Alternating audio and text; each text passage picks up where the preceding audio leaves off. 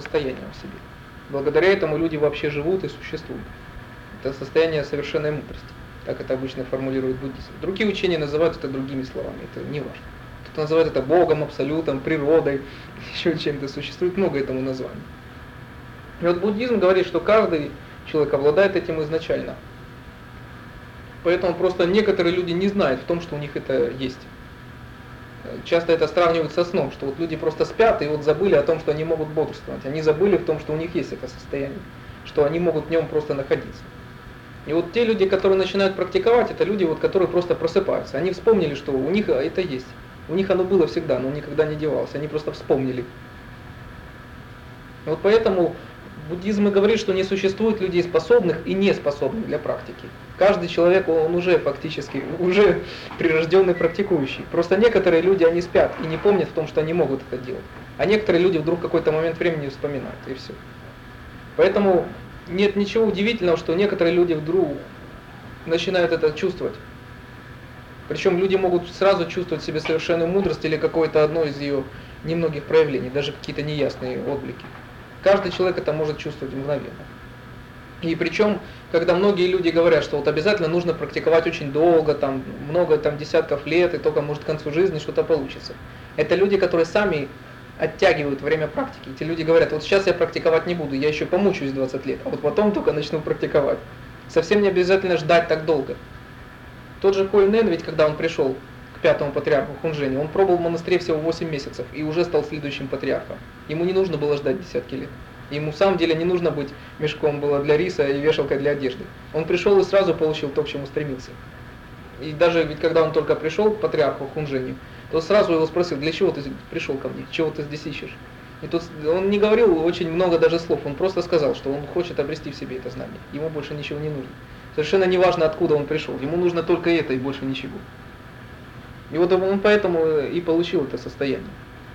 Причем в этот момент ведь он не был даже в монастыре. Он даже был за его пределами. Он не участвовал ни в никаких групповых практиках, он даже не общался больше с хунжином. Все это время он работал на мельнице, он таскал мешки с зерном. И, в общем-то, практиковать у него не было даже времени. Там работа шла от зари до зари. Просто когда все ложились спать, уже плотно поев, вот он садился заниматься. Поэтому, когда все спали, он занимался. А в остальное время он работал.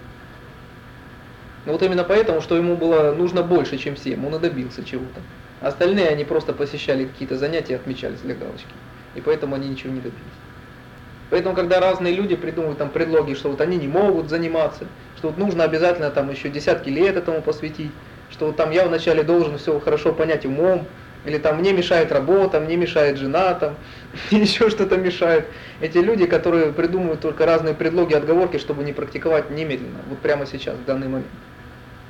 Нет никакой причины для того, чтобы вот не постигнуть это состояние вот прямо сейчас, в данный момент. Но потому что люди сами оттягивают этот момент, они хотят, чтобы мучиться как можно дольше, идти такими долгими извилистыми путями. Поэтому вполне нормально, что мудрость в каких-то людях, она может мгновенно пробудиться. В любой момент времени и по любой причине это не имеет значения. Никто никак не может повлиять на это состояние, оно само пробуждается в любом человеке. Никто никогда не может сказать, когда оно пробудится. А практика это, это всего лишь точная система, это точная наука, построена исключительно на опыте, не на каких-то построениях, не на каких-то теориях, а на реально переживаемом опыте. Но она сводится только к тому, чтобы свести все вот эти разовые моменты, все вот эти какие-то короткие опыты, короткие состояния, сделать постоянно переживаемым состоянием, в которое человек уже войдет и никогда больше не выйдет. Поэтому целью практики является не то, что вот какой-то человек войдет в медитацию, в самадхи, вот что-то там испытает не особенное, что-то увидит, услышит, там станет телепатом или ясновидцем, это все не цель практики. Цель настоящей духовной практики, она сводится к тому, чтобы человек достиг постоянного опыта, который будет, в нем будет присутствовать 24 часа в сутки, независимо от того, что при этом будет делать его тело. Неважно, будет ли он отшельником в горах, или у него там будет семья, дети, работа и какие-то другие общественные обязанности. Потому что, опять же, ведь от того, что какой-то человек ведь вдруг встанет на голову, истина ведь от этого в нем не перевернется. Постоянно и задают только какие-то одни стандартные, однообразные вопросы что им нужна только вот какая-то специальная поза для занятий, какое-то специальное время. Людей постоянно выбивает какой-то звук и раздражает какой-то человек, и поэтому они вообще не могут практиковать. Люди постоянно таким мучительны. Люди создают себе массу проблем, чтобы потом же им самим и мучиться. Сначала люди строят барьеры, а потом через них перепрыгивают. Зачем их строить? Можно избавиться от них в самом начале. Почему путь должен быть обязательно долгий, почему он обязательно должен быть мучительный? Если человек действительно искренне жаждет практиковать. Если человек действительно хочет найти в себе это духовное состояние, он и будет стремиться прямо к нему, а не смотреть на, как, на что-то внешнее. Ни одно внешнее обстоятельство не может помешать человеку. Кто может залезть человеку внутрь и там ему чем-то помешать? Кроме как сам человек это не допустит. Кто может выбить человека из практики, если человек сам с этим не согласится? Поэтому, когда кто-то говорит, что вот там эти люди мне мешают, эти мне не дают, это человек сам пассивно впускает в себя людей. Никто не сможет войти, если человек с этим не согласится. Хотя бы пассивно, не нужно ничего делать. Нужно просто вот уступить, и пусть люди войдут и делают с тобой все, что угодно. Поэтому кто-то может прийти и сказать, вот ты точно ты занимаешься, ерунда, это не практика. Кто-то может прийти и сказать, да ты уже настоящий учитель. Нельзя слушать этих людей. Это все будет мешать и выбивать. Привязываться дополнительно. Это должно быть простое, бесстрастное наблюдение. Это вот наблюдатель, который пассивно наблюдает вот за чем-то со стороны и все, и в этом не участвуя. Поэтому даже если какой-то успех в практике, то практикующий нейтрально к этому относится, совершенно бесстрастно. Иначе это будет, опять же, новым каким-то видением, это будет новым каким-то мысленным объектом. Поэтому, когда практикующий достигает настоящей глубокой концентрации, то настоящий практикующий, он даже не знает, вот сосредоточен он в этот момент или нет, настолько он глубоко погружен в концентрацию. Настоящий практикующий поэтому даже не знает, вот есть у него мысли в этот, в этот момент или нет. Настолько он сосредоточен на своем объекте. Вот это будет настоящая концентрация.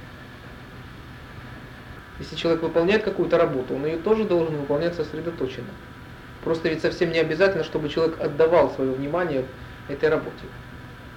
Ум может сам по себе участвовать в этой работе, вот тело оно может само участвовать в этой работе, а человек может быть по-прежнему сосредоточен в своей практике и все.